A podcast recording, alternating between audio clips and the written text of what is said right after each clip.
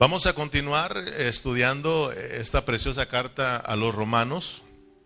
Eh, hoy, si Dios nos permite, vamos a, vamos a tratar de terminar con la, la, la sección que corresponde a la elección de Dios, ¿verdad? Y hoy vamos a estar eh, cubriendo el capítulo 11 de, de Romanos.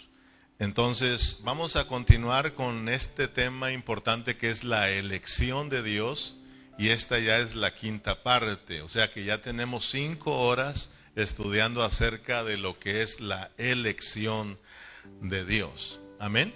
Y luego, si Dios nos permite, el miércoles vamos a estar entrando a la otra sección, a la sección, sería la número siete ya, ¿verdad?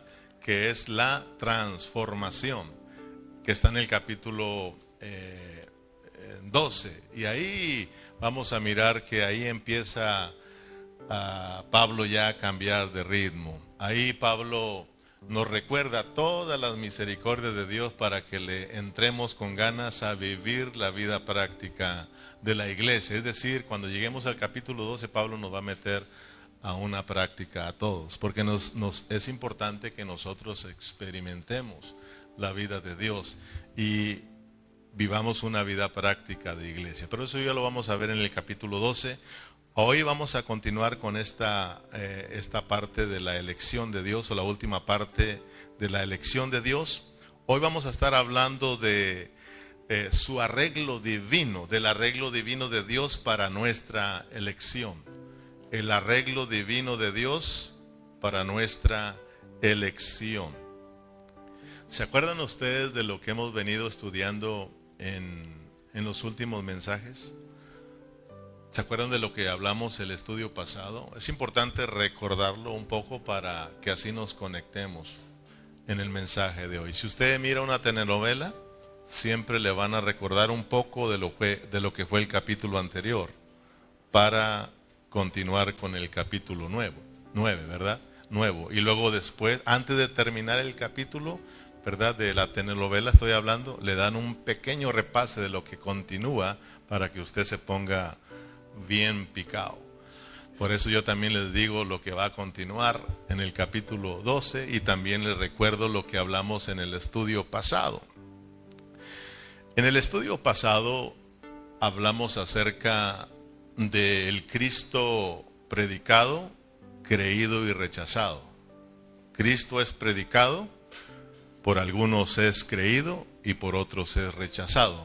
Porque esto de la elección de Dios no es para todos. Es para los que Dios ha llamado. Es para los que Dios ha predestinado. Es para los que Dios ha seleccionado. Entonces, si tú estás aquí, tienes que estar alegre, hermano. Tienes que estar alegre, porque esto no es para todos. Entonces, hermanos, en, ese estudio estuvimos hablando lo importante que es el invocar el nombre del Señor Jesús. Hablamos que Pablo nos dice que cuando nosotros invocamos el nombre de nuestro Señor Jesucristo, nosotros experimentamos la salvación de Dios. Amén o no amén. En Romanos 10, 12, si usted va ahí a su Biblia, para que usted mire que estuvimos hablando esto precioso. Dice, porque no hay diferencia entre judío y griego, pues el mismo que es Señor de todos es rico para con todos los que le invocan. Mire lo importante que es el invocar el nombre del Señor Jesús. ¿Qué es invocar el nombre del Señor Jesús? ¿Cómo se invoca el nombre del Señor Jesús? Señor Jesús, oh Señor Jesús, cuán hermoso eres tú. Dice Pablo que cuando invocamos el nombre del Señor Jesús, somos salvos. Y no solamente experimentamos la salvación de Dios, porque pueda que tú vengas en un estado crítico, pueda que tú vengas enfermo, pueda que tú vengas necesitado, pueda que tú vengas pasando por ese valle de sombra de muerte, pueda que tú vengas en, eh, eh, y estés pasando por momentos difíciles de tu vida, pero Pablo dice que si tú invocas el nombre del Señor, Dios te imparte esa salvación, Dios te salva, viene a tu rescate para salvarte, porque todo el que invocar el nombre del Señor Jesús, ese es salvo. Y no solamente somos salvos de esa condición, sino que dice Pablo que nosotros experimentamos las riquezas de nuestro Señor Jesucristo. O sea que Dios imparte de sus riquezas. Mira lo importante que es invocar el nombre del Señor Jesús cuando estamos aquí o cuando tú estás en tu casa, donde quiera que andes, si invocas al Señor, tú experimentas salvación y experimentas las riquezas de Cristo, hermano. Porque Dios es rico para con todos los que le invocan. Y aprendimos que este invocar debe de ser de a de veras. O sea, no es porque yo te digo, a ver, invoca al Señor y tú digas, Señor Jesús. Y luego dices tú, no sentí nada. Porque esto es que lo hagas de a de veras.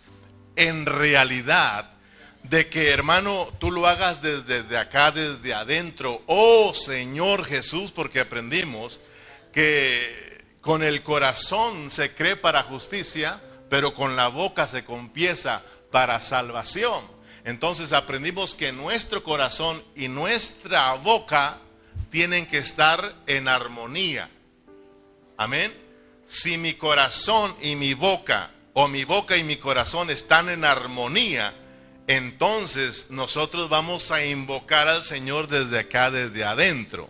Pero si no venimos a este lugar y el corazón está por un lado, por otro lado, no está en armonía con nuestra boca, entonces nos pasa lo que a Israel.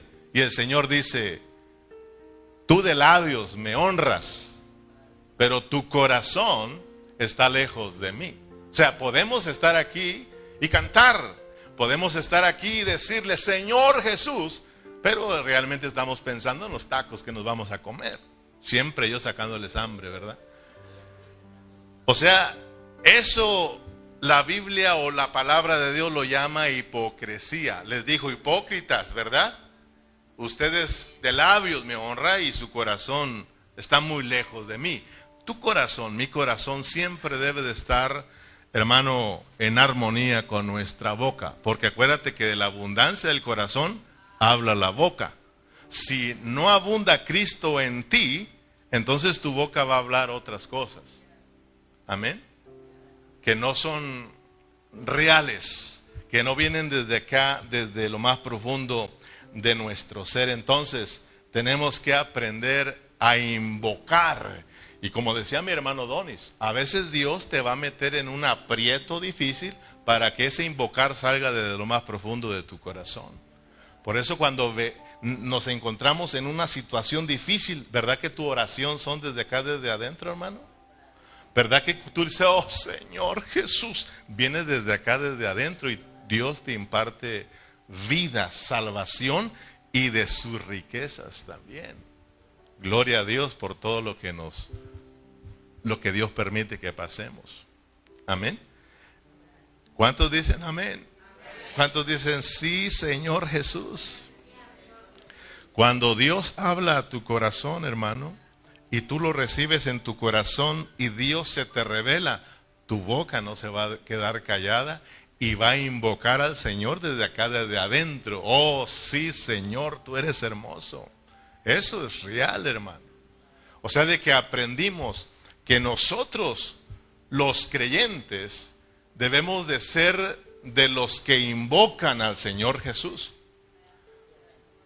Nosotros, el invocar al Señor Jesús, el que estemos invocando al Señor Jesús, eso viene de gente que está experimentando la vida, la salvación, las riquezas de Dios. Cuando nos mantenemos callados, calladitos, porque a veces se malinterpreta pensando que estar calladitos, eso es ser muy santos. Cuando permanecemos callados, y nadie abre su boca, nadie invoca al Señor, nadie le alaba de todo corazón, eso dijimos que es síntoma de muerte. Es síntoma de muerte. Venimos muertos espiritualmente. Un muerto, ¿cómo va a invocar? Un muerto, ¿cómo va a adorar? Un muerto, ¿cómo va a gritarle al Señor y a exaltarle? ¿Cómo se va a gozar? Entonces recuerda que nosotros, los hijos de Dios, nosotros los cristianos, fuimos libertados de la muerte. Fuimos rescatados de un reino que era un reino de muerte y trasladados al reino de Cristo, un reino donde fluye la vida de Dios. Nosotros somos el cuerpo de Cristo en donde fluye la vida. Somos un cuerpo que está vivo. ¿Cuántos vivos hay aquí?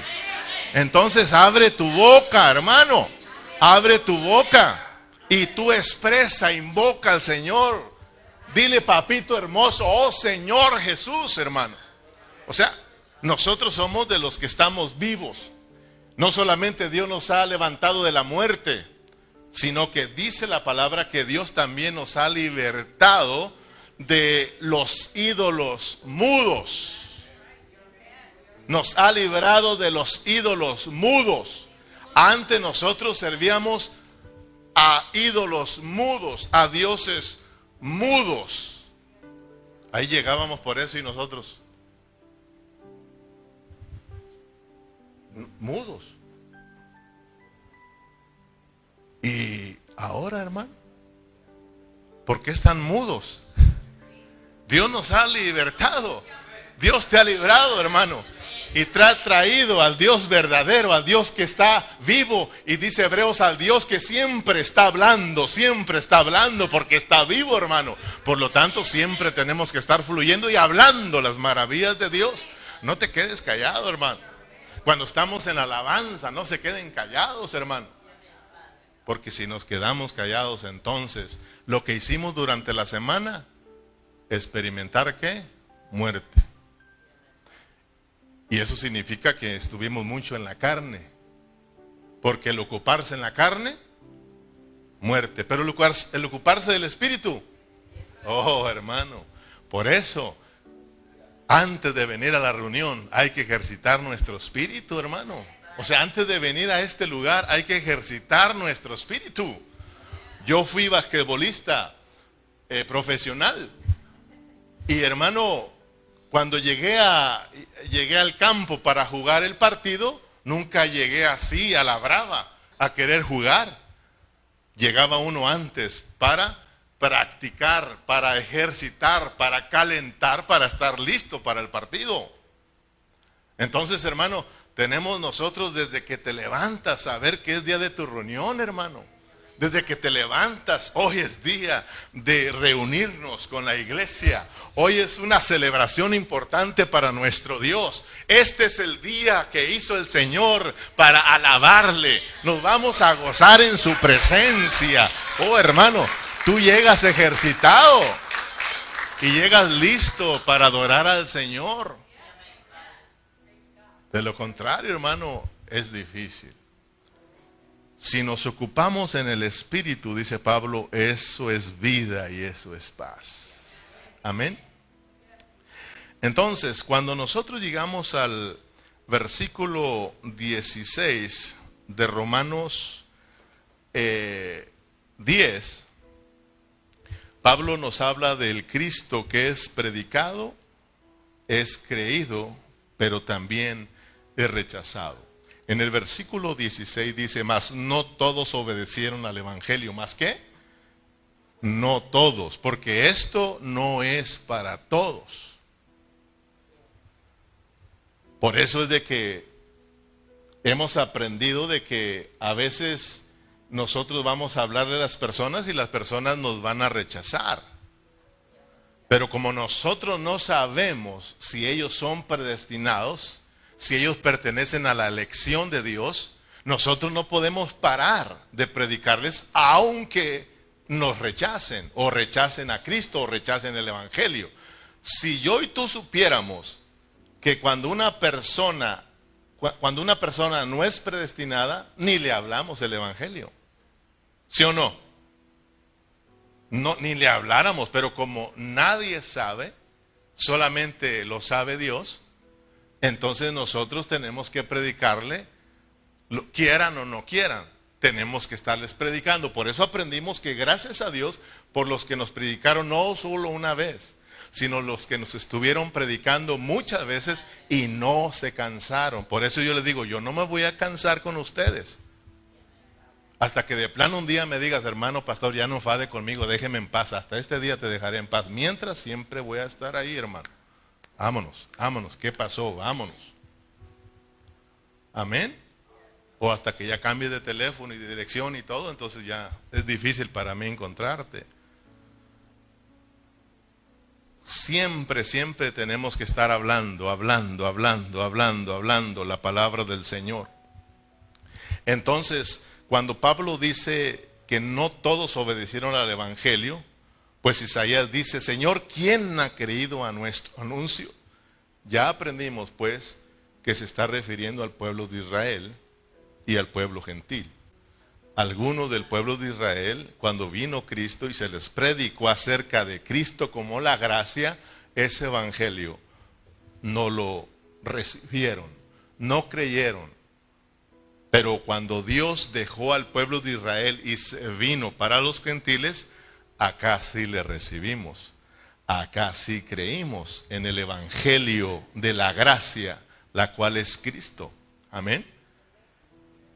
Entonces, en el verso 20 dice, ahí mismo en el capítulo 10, e, eh, e Isaías dice resueltamente, fui hallado de los que no me buscaban, me manifesté a los que no preguntaban por mí.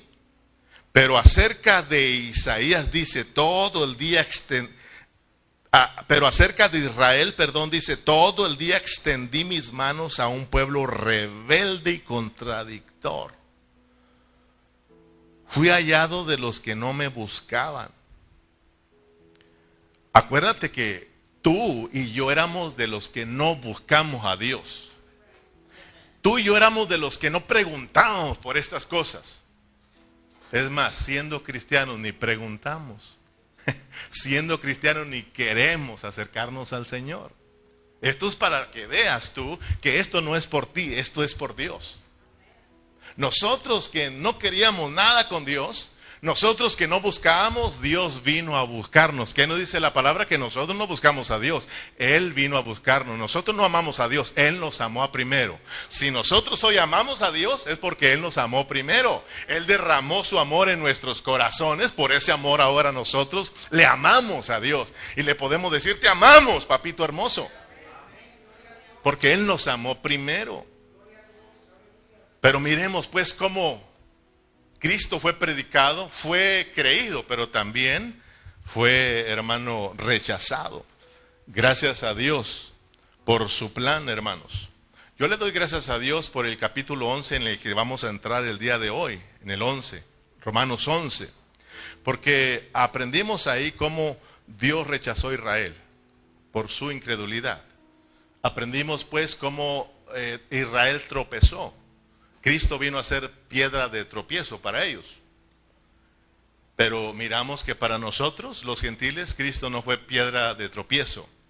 O sea, más bien para nosotros la iglesia. Para los gentiles, eh, para las naciones, Cristo es piedra que, que desmenuza. Pero para la iglesia, Cristo es la roca de nuestra salvación. Aleluya. Fíjate, hermano, fíjate. Para los judíos, eh, Cristo como la roca es tropezadero, piedra de tropiezo. Para las naciones es una piedra que, que hermano, eh, aplasta, ¿verdad? Desmenuza. Pero para nosotros la iglesia, Cristo es nuestra roca de salvación. Imagínate, si Dios te revela eso, o es para, es para gritarle, oh Señor Jesús, gracias. Nosotros los que no esperábamos en ti, los que estábamos sin esperanza, nosotros los que no preguntábamos por ti ni nos interesaba nada de ti, tú viniste Tú nos amaste, tuviste misericordia y aquí estamos. Somos ahora tus hijos. Imagínate en qué posición nos tiene el Señor. Pero yo te decía, gracias a Dios por el capítulo 11, porque pareciera que al cerrar Pablo el capítulo 10, como que si está en contra de Israel.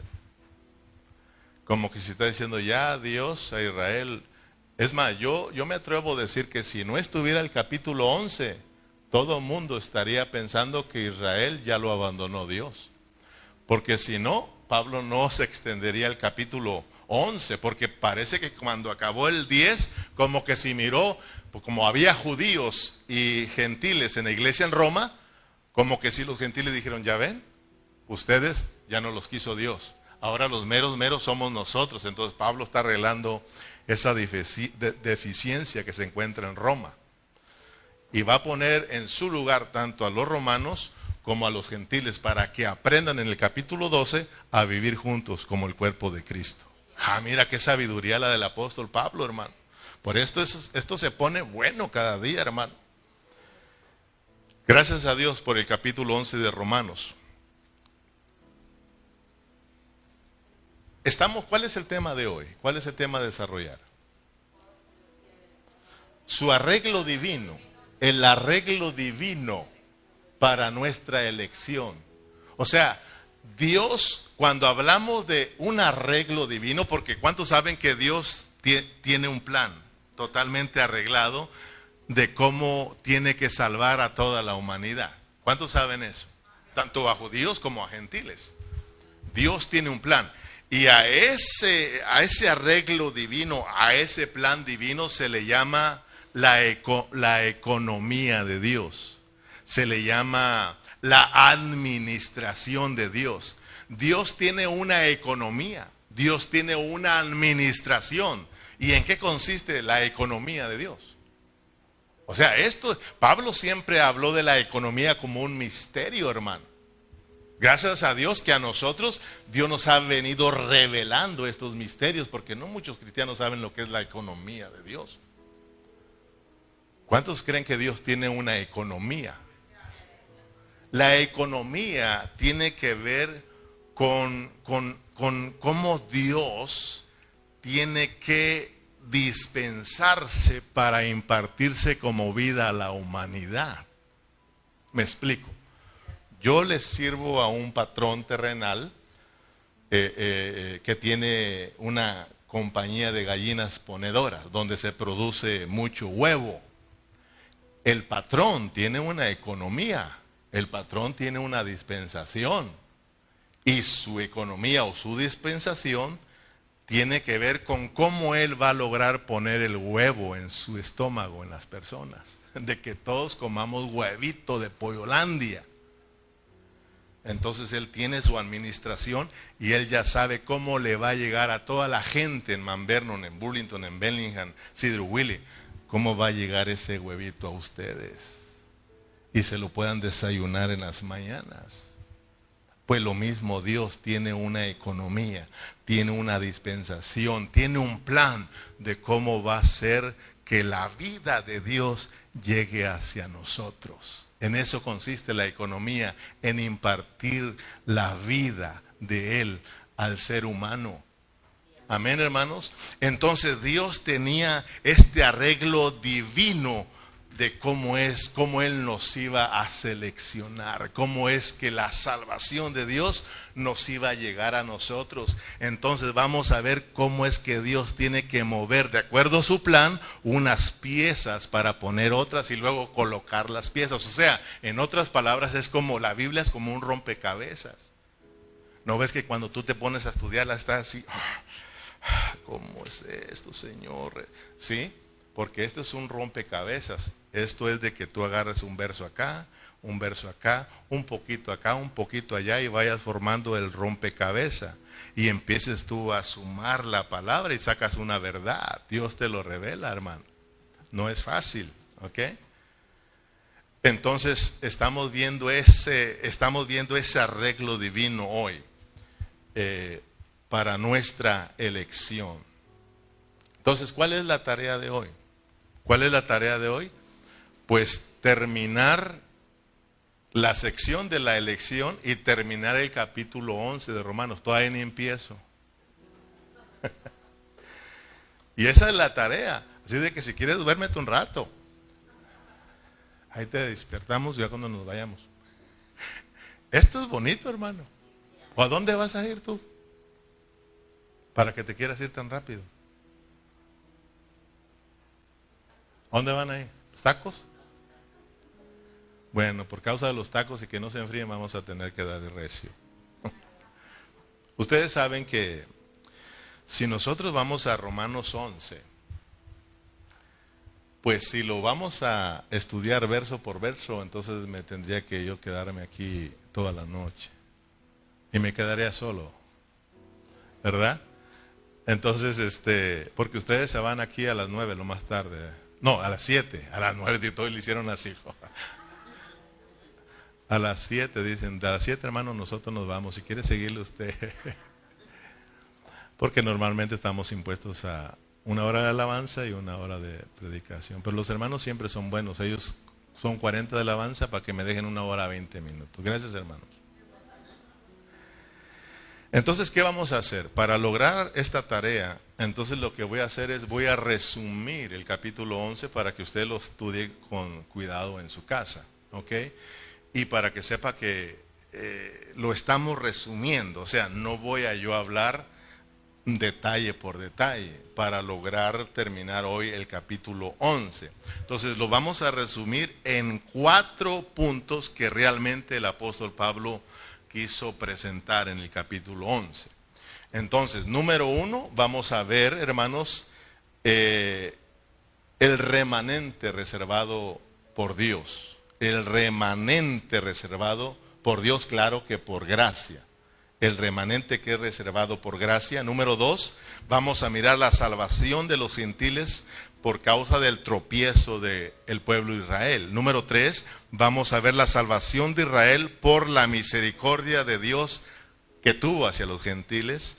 Y vamos a ver, hermanos, número cuatro, nuestra alabanza a Dios por nuestra, la alabanza a Dios por nuestra elección. ¿Los apuntó? Punto número uno, vuelvo a repetírselo. En esto consiste este resumen del capítulo 11 de Romanos. Y es lo que realmente Pablo quiso enseñar o, está enseñando. Va a enseñar acerca, número uno, del remanente reservado por gracia. Dos, va a enseñar de la salvación de los gentiles por el tropiezo de Israel. Tres, va a enseñar la salvación de Israel por la misericordia de Dios para con los gentiles.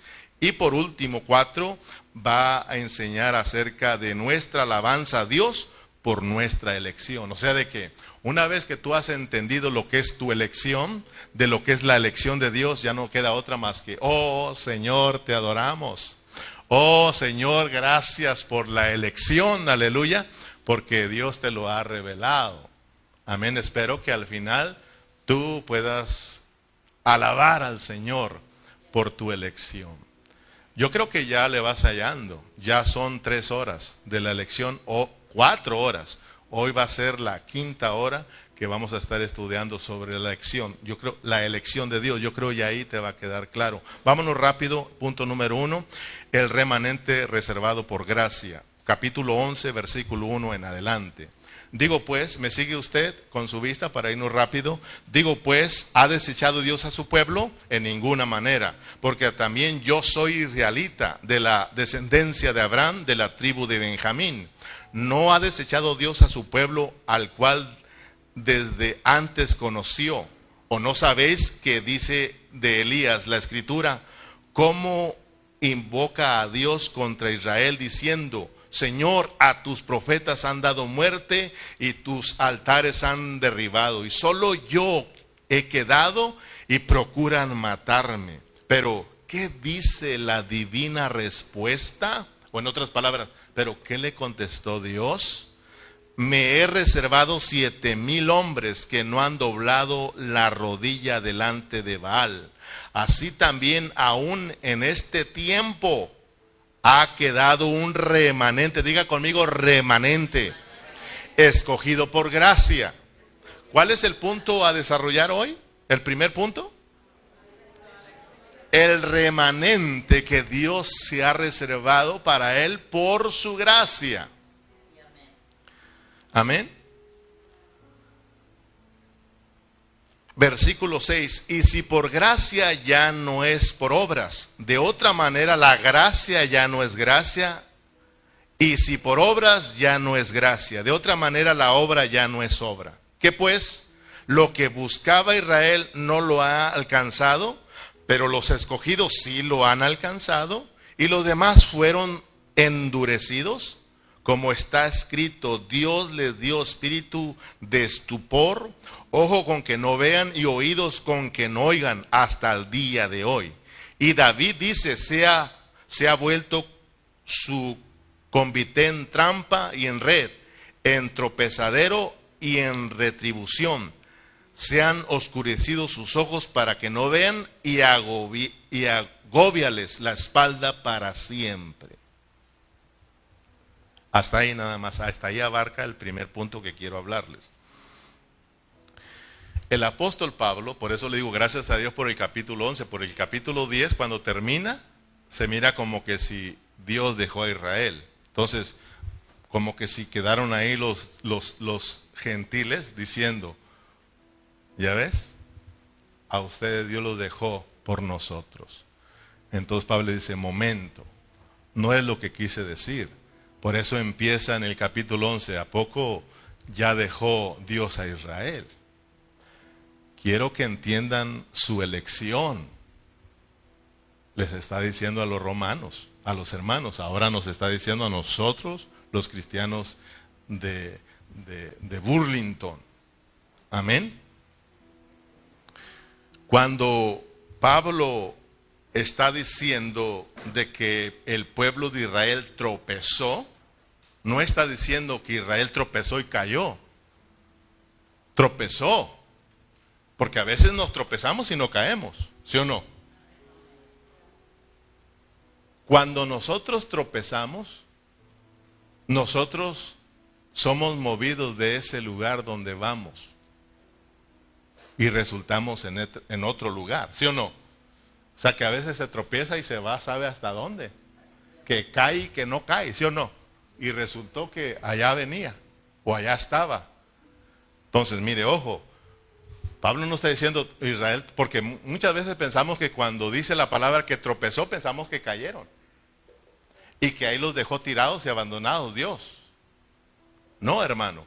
Pablo está aclarando que Dios no ha abandonado a su pueblo de Israel, sino que Él lo ha puesto a un lado, a un ladito nada más, porque Él tiene que colocar otra pieza y esa pieza es la pieza que tiene que ver con los gentiles, que tiene que ver con nosotros.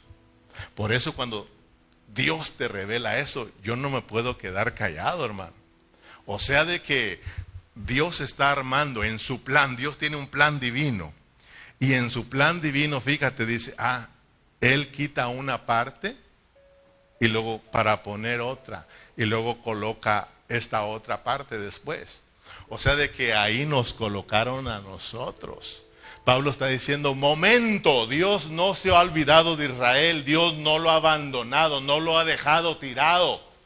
Simplemente, romanos, quiero que miren que lo que hizo Dios es mover a Israel un poquito para colocar a los gentiles. Mira, hermano, aleluya, hermano.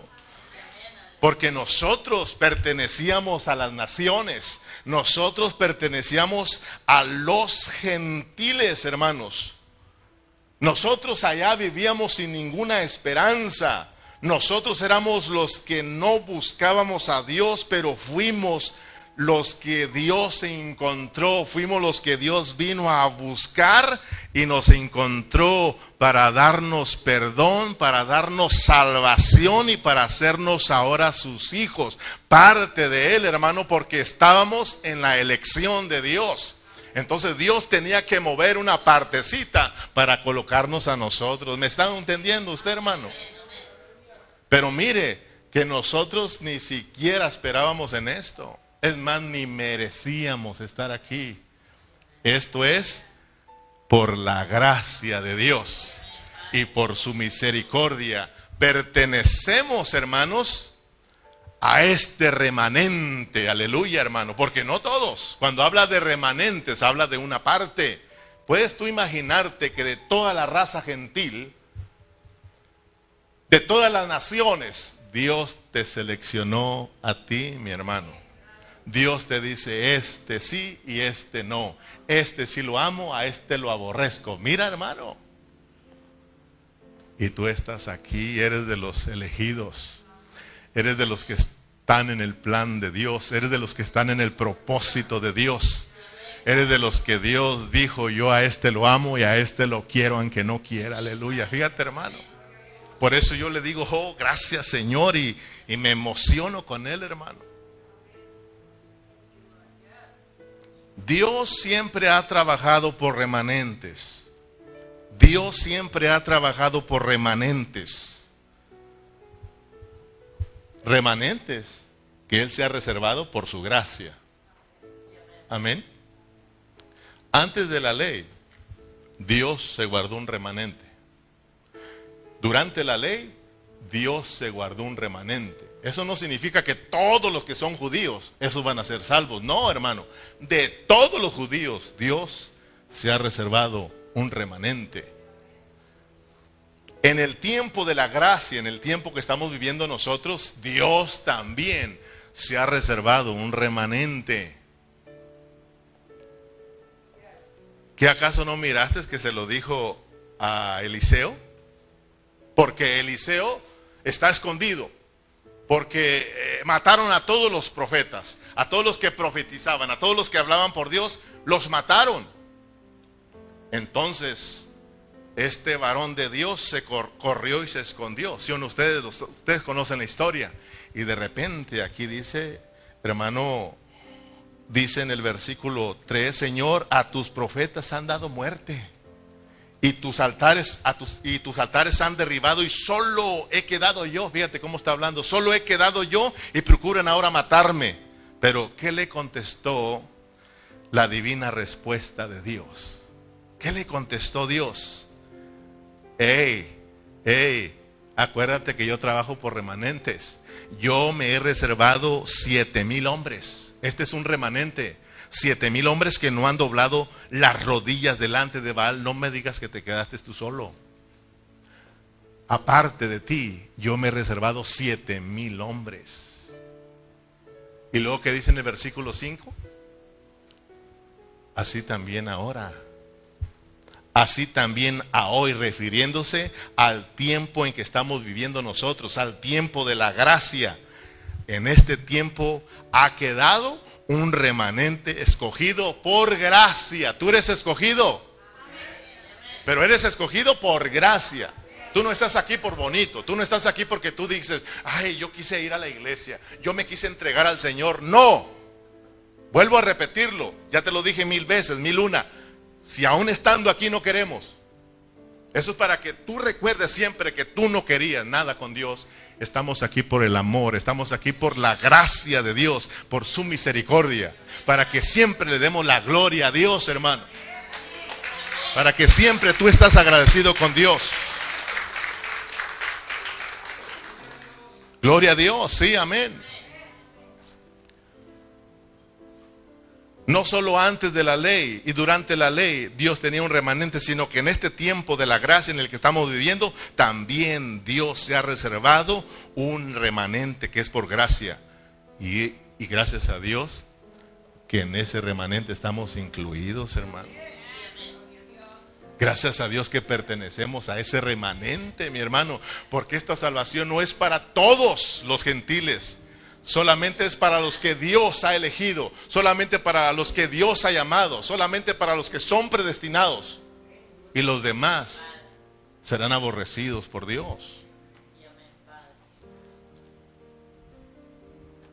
Entonces, si tú has creído en Cristo, si tú has creído a la, la, predicación del Evangelio y has experimentado el perdón y la salvación de Dios, perteneces a ese remanente y tienes que vivir agradecido, hermano.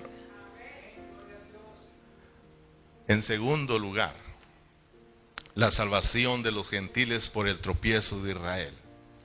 Miremos cómo está ese asunto de que Dios le metió zancadilla a Israel y lo hizo tropezar.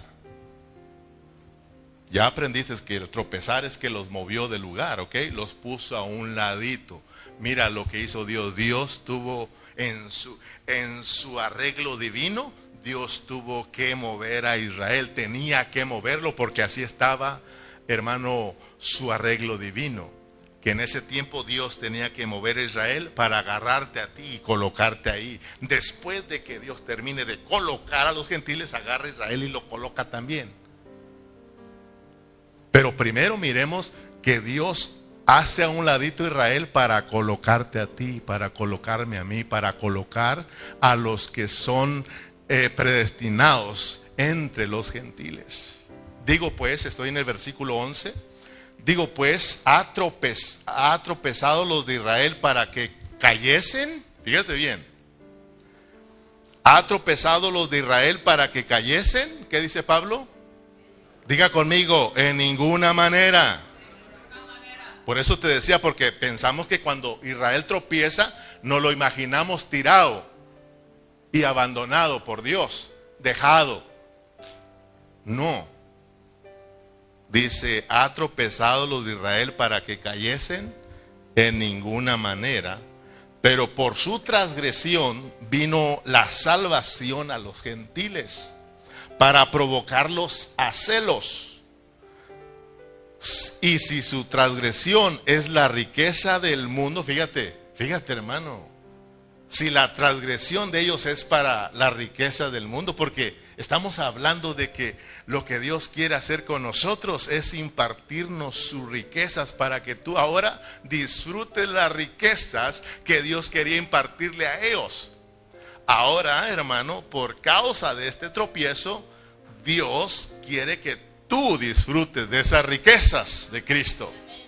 Por eso, hermano, ay de nosotros si no disfrutamos a Cristo. Ay de aquellos que no disfrutan la salvación que Dios les ha regalado. Ay de aquellos que no disfruten, hermano, de este regalo de Dios. Esto es serio, hermano. Estoy en el verso 12. Y si su transgresión es la riqueza del mundo y su defición la riqueza de los, de los gentiles, cuanto más su plena restauración.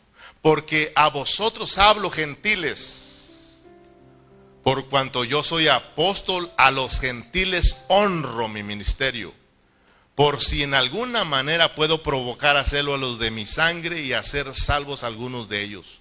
Porque si su exclusión, fíjate bien, diga conmigo, exclusión,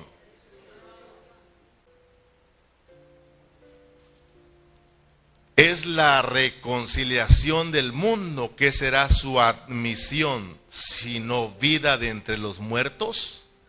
Si las primicias son santas, también lo es la masa restante. Y si la raíz es santa, también lo son las ramas. Pues si alguna de las ramas fuese desgajadas, y tú siendo olivo silvestre has sido injertado en el lugar de ellas, y has sido hecho participante de la raíz y de la rica savia del olivo, no te jactes contra las ramas. Y si te jactas, sabe que no sustenta, no sustentas tú a la raíz, sino la raíz a ti. Pues las ramas, dirás, fueron desgajadas para que yo fuese injertado. Bien, por su incredulidad fueron desgajadas, pero tú por tu fe estás en pie. No te ensoberbezcas, sino teme, porque si Dios no perdonó a las ramas naturales, a ti tampoco te perdonará. Mira pues la bondad y la severidad de Dios. La severidad ciertamente para con los que cayeron, pero la bondad para contigo si permaneces en esta bondad pues de otra manera tú también serás cortado.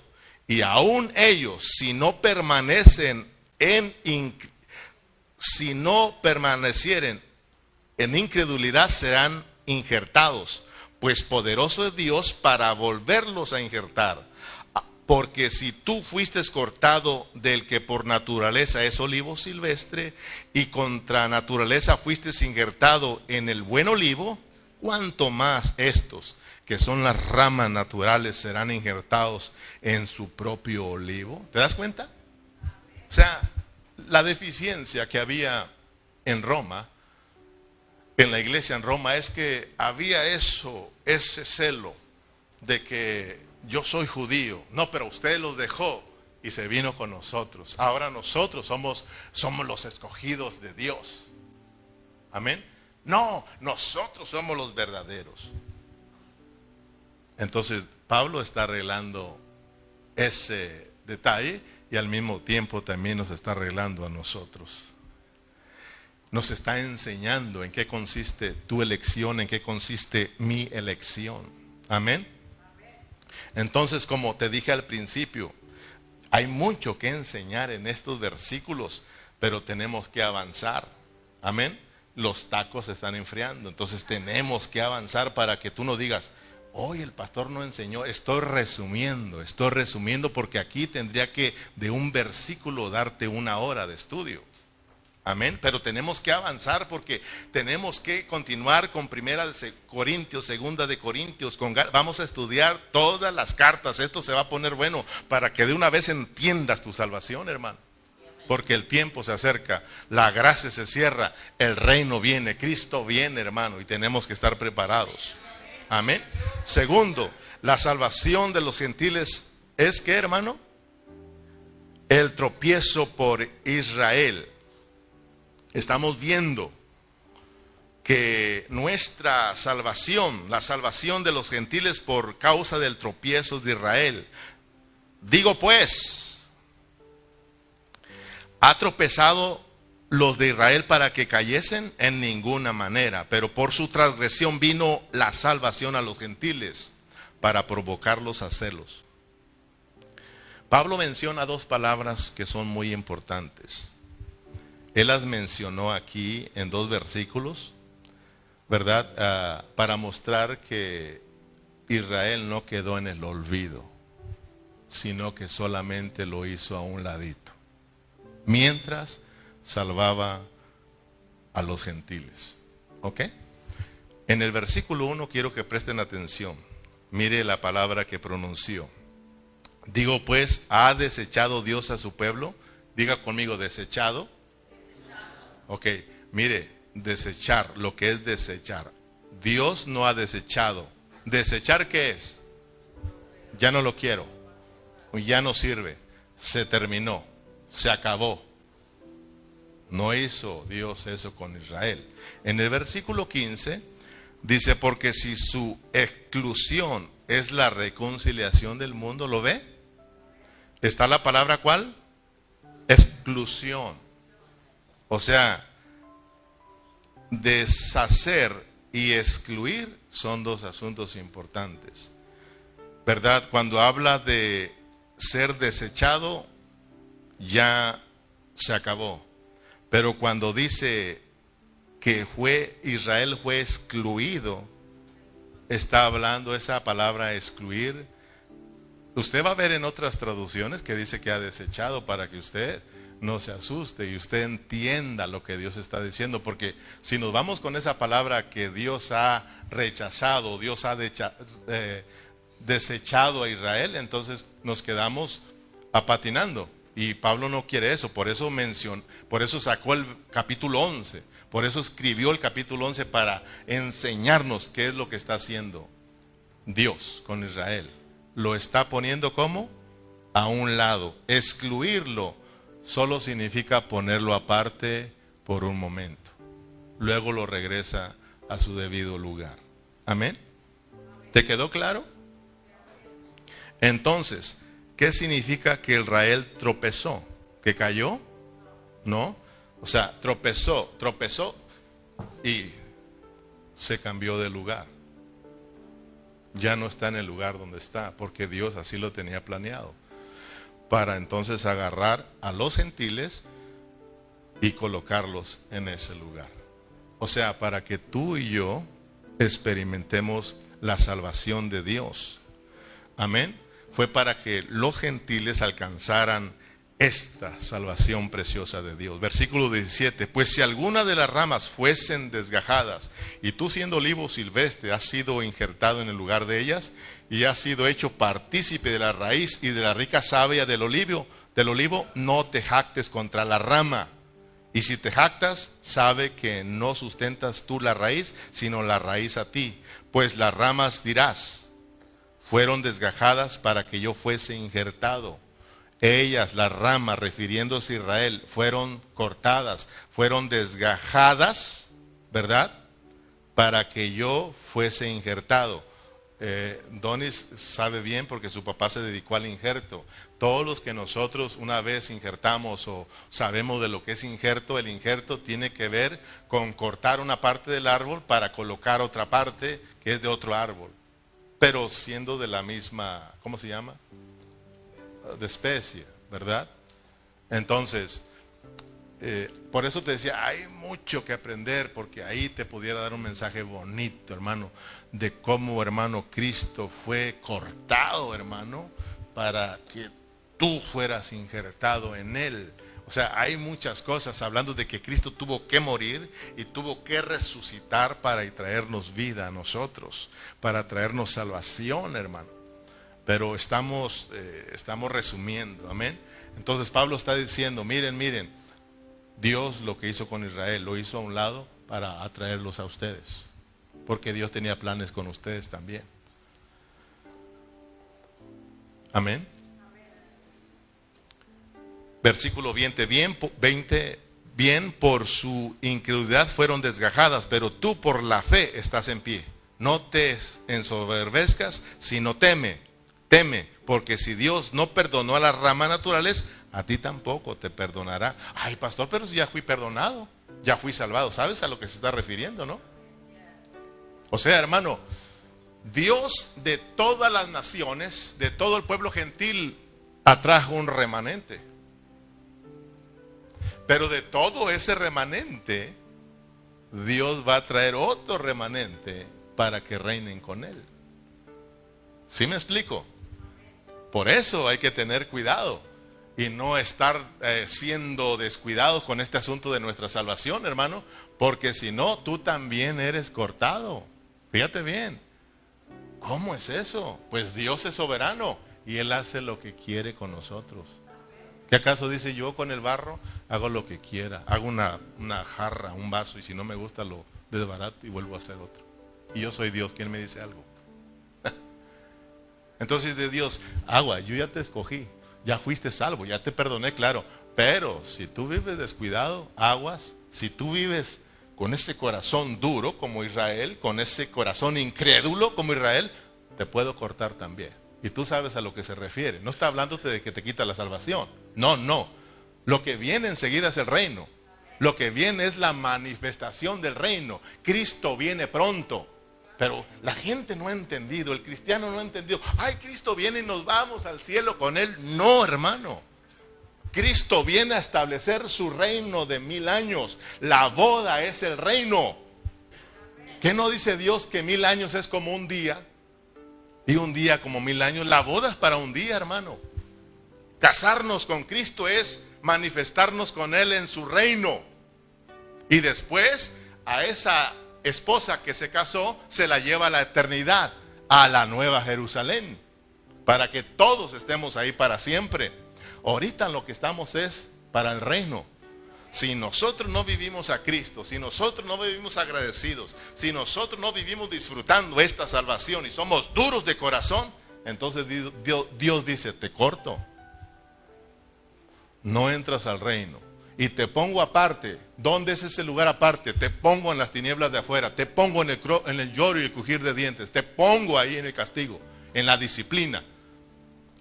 ¿Cómo la ves? Entonces esto es serio, por eso te digo, te digo, esto es serio, hermano. Amén. Pablo menciona la masa como las ramas. Pablo menciona la masa como diciendo, que hablando de las primicias, si las primicias son santas, dice también lo es toda la masa, para que veas. O sea, Dios eh, eh, tiene, o tenemos la masa nosotros, tenemos la masa, pero si arrancamos un pedazo de la masa para que sea primicia ah, para Dios, entonces el resto de la masa, ¿qué es? ¿No es santa? Si estos son santos, pero son primicias para Dios, ¿el resto de la masa qué es inmunda? No, pues también son santos porque de ahí, de ahí fueron, fueron atraídos. Entonces Pablo está diciendo, no, también la masa restante es santa. Lo mismo la raíz. Si la raíz es santa, pues también las ramas son santas. Entonces entiendan, entiendan, gentiles, que Dios no ha dejado a Israel, simplemente lo cortó como rama, lo cortó para a ustedes injertarlos. Ustedes eran de los olivos silvestres, del olivo silvestre, estaban lejos, eran extraños. Pero Dios los trajo al olivo natural. Dios los trajo y los puso aquí para que ustedes experimenten de esta salvación. Y los judíos, no se preocupen, no los ha abandonado, luego los vuelve a agarrar y los vuelve a colocar, pero primero está tratando con ustedes. Entonces entiendan su tropiezo de ellos, su dureza de ellos, su incredulidad de ellos, es para su salvación de ustedes. Mira, esta es, esta es la, la soberanía de Dios, hermano. Que Dios tuvo que endurecerlos a ellos para salvarnos a nosotros. Para que tú creas, hermano. Entonces, esto no te tiene que hacer, sentir mejor o que menospreciemos a los judíos. Que no dice la palabra que siempre tenemos que andar, estar orando por ellos. Amén. Número tres y último, se me acabó el tiempo. Bueno, perdón, tres y nos falta uno. Pero antes ve el versículo 22 para que esto te asuste. Quiero asustarte hoy. Ve al versículo 22 eh, del, versículo, del capítulo 11. Quiero que sí lo leas tú porque esto sí te tiene que asustar, hermano. Mira pues, te atento, mira, mira pues, la bondad y la severidad de Dios. Mira estas dos cosas. Mira la bondad la bondad de Dios y mira lo severo que es Dios. Mira, la severidad ciertamente en los que oyeron, en los que cayeron, perdón, gracias, en los que cayeron, está refiriéndose a Israel.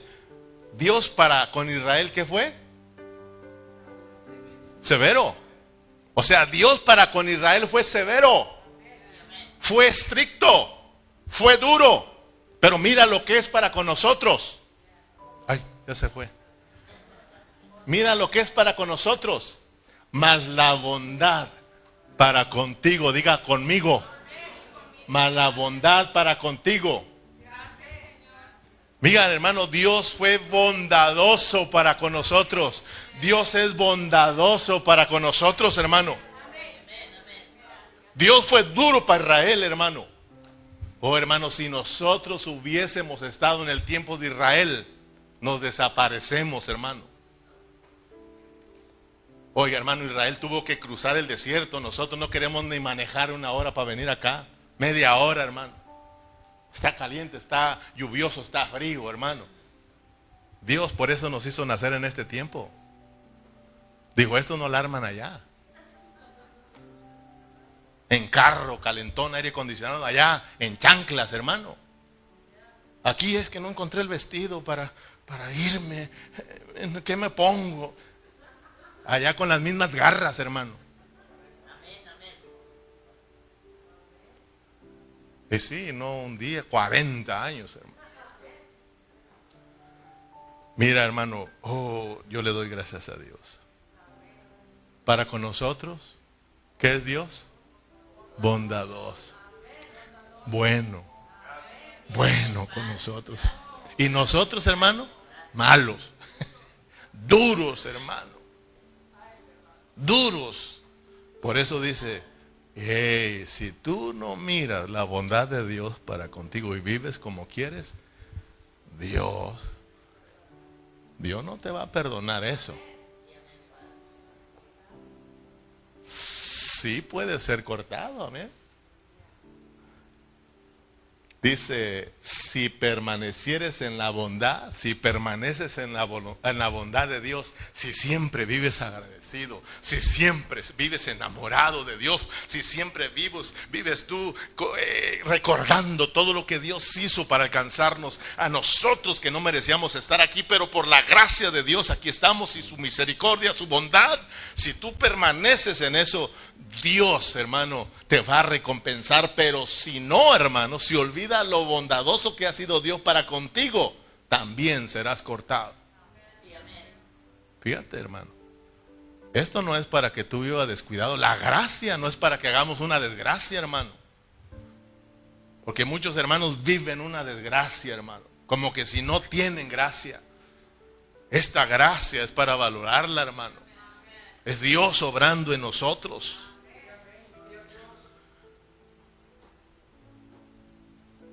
Punto, vámonos. punto 3, la salvación de Israel por la misericordia de Dios para los gentiles. La salvación de Israel por la misericordia de Dios para con los gentiles. Ahora veamos la otra parte. Ahora va con los judíos. ¿Ok? Ya está arreglando el problema con los gentiles. ¿Ya entendieron ustedes? Los cristianos que fueron rescatados de entre los gentiles ya entendieron que Israel tuvo que ser movido solamente por un tiempo, mientras que, que, ustedes son salvos, mientras que todos los que tienen que ser salvos de la raza gentil son salvos. Una vez que Dios termine de salvar a todos los que Él ha escogido de la raza gentil, entonces va a salvar a su pueblo Israel.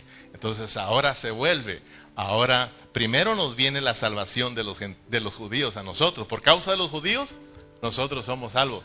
Ahora dice Dios, por causa de ustedes, por causa de su fe y por causa de su fidelidad, yo voy a salvarlos a ellos. Para que tú mires la responsabilidad que tenemos. ¿Ok? Dios lo que hizo, quitó a Israel para traerte a ti. Ahora Dios dice, yo te puse a ti, pero sigue en fe, sigue creyendo, sigue siendo obediente para yo salvarlos a ellos. Si no, te corto igual que ellos. Fíjate, hermano. Versículo 25, porque no quiero, hermanos, que ignoréis este misterio. O sea, que estamos hablando misterios, hermano. Esto de que te corto y te injerto, esto de que la más el pedazo, eh, primicias, ¿verdad? O sea, este es, este es un rempo que estos son misterios. Pero gracias a Dios que Dios nos abre el entendimiento para revelarnos sus misterios y tú lo entiendas y tú alabes al Señor, hermanos. Porque no quiero, hermanos, que ignoréis este misterio para que no seáis arrogantes en cuanto a vosotros mismos, que, han, que ha acontecido Israel endurecimiento en parte hasta que haya entrado la plenitud en los gentiles. Y luego todo Israel será salvo. Como está escrito, vendrá de Sión el libertador que apartará de Jacob la impiedad, y este será mi pacto con ellos cuando yo quite sus pecados. Así que en cuanto al Evangelio son enemigos por causa de vosotros, pero en cuanto a la elección, en cuanto a la elección, son amados por causa de los padres. Porque irrevocables son los dones y el llamamiento de Dios pues como vosotros también en otro tiempo eras desobedientes a Dios, pero ahora habéis alcanzado misericordia por la desobediencia de ellos, así también estos ahora han sido desobedientes para que por la misericordia concedida a vosotros, ellos también alcancen misericordia, porque Dios sujetó a todos en desobediencia para tener misericordia de todos, para que entonces todos al entender nuestra lección le demos la gloria a Dios, hermano. Para que entonces todos, hermanos, le demos gracias a Dios por su amor y por su misericordia. ¿Entendieron? le dice Pablo a los romanos. ¿Ahora sí entendieron? Entendiendo que todos hemos sido desobedientes para que todos le demos la gloria a Dios. Para que todos juntos ahora demos gracias a Dios por esta misericordia. Amén. Esto parece un trabalenguas, hermano, la verdad, ¿sí o no? Pero gracias a Dios que sí lo podemos entender, hermanos. Podemos entender nuestra elección, podemos entender todo ese, ese arreglo divino que Dios tenía para salvarte a ti, para salvarme a mí, para salvarlos a ellos. Amén. Entonces, mira bien, vamos cerrando. Por un lado, Dios endurece a Israel para salvarnos a nosotros. Amén. Entonces, una vez que Dios, dice Pablo, haya terminado con todos los gentiles, es decir, de, salvar a todos los gentiles, entonces Dios se vuelve nuevamente hacia Israel para salvarlos, porque ellos pertenecen a la elección de Dios. Entonces, aquí ya no tenemos, ya tenemos el asunto arreglado, ¿sí o no? El problema eh, que había entre gentiles y judíos en Roma. Aquí, como dice un dicho mexicano, aquí quedamos a mano. ¿Sí o no? Aquí quedamos parejos. O sea, ¿ya están tranquilos? No, pues ahora sí, Pablo. Ya no hay por qué se sientan mejor o se sientan mm, eh, que Dios los, los abandonó. No, Dios tenía un plan para con Israel como para con ustedes. Al final Dios logra su propósito con Israel y con los gentiles. Al final todos somos elegidos por Dios. Y estamos aquí no porque tú eres judío, porque tú eres gentil, no porque tú eres bueno, este es malo. Estamos aquí por la misericordia de Dios. Estamos aquí porque fue Dios quien nos llamó. Fíjese, una vez que Pablo deja el asunto arreglado, está el cuarto punto. ¿Qué dice? Ahora pues, todos juntos, démosle nuestra alabanza a Dios por nuestra elección. Amén. Ahora sí, ya entendimos la elección, démosle esa alabanza a Dios. Todos tranquilos, alabemos todos al Señor, hermanos. Amén. Oh, profundidad de las riquezas de la sabiduría. Mira bien en el versículo 33 termino. Oh, profundidad de las riquezas de la sabiduría y de la ciencia de Dios. Cuán insondables son sus juicios e inicrutables sus caminos. Porque ¿quién entendió la mente del Señor? ¿O quién fue su consejero? ¿O quién le dio eh, a él primero para que le fuese recompensado? Porque de él y para él y porque de Él y por Él y para Él son todas las cosas. ¿Qué dice? A Él sea la gloria por los siglos de los siglos. Amén. ¿Cuántos alaban a Dios por su gran sabiduría? Gloria al Señor. Alabamos a Dios por su arreglo divino. Alabamos a Dios por nuestra elección. Alabamos a Dios por nuestra salvación. Aleluya. Somos de Dios. Póngase de pie. Terminamos la tarea, hermano. Gloria a Dios. Corriendo, corriendo, hermano.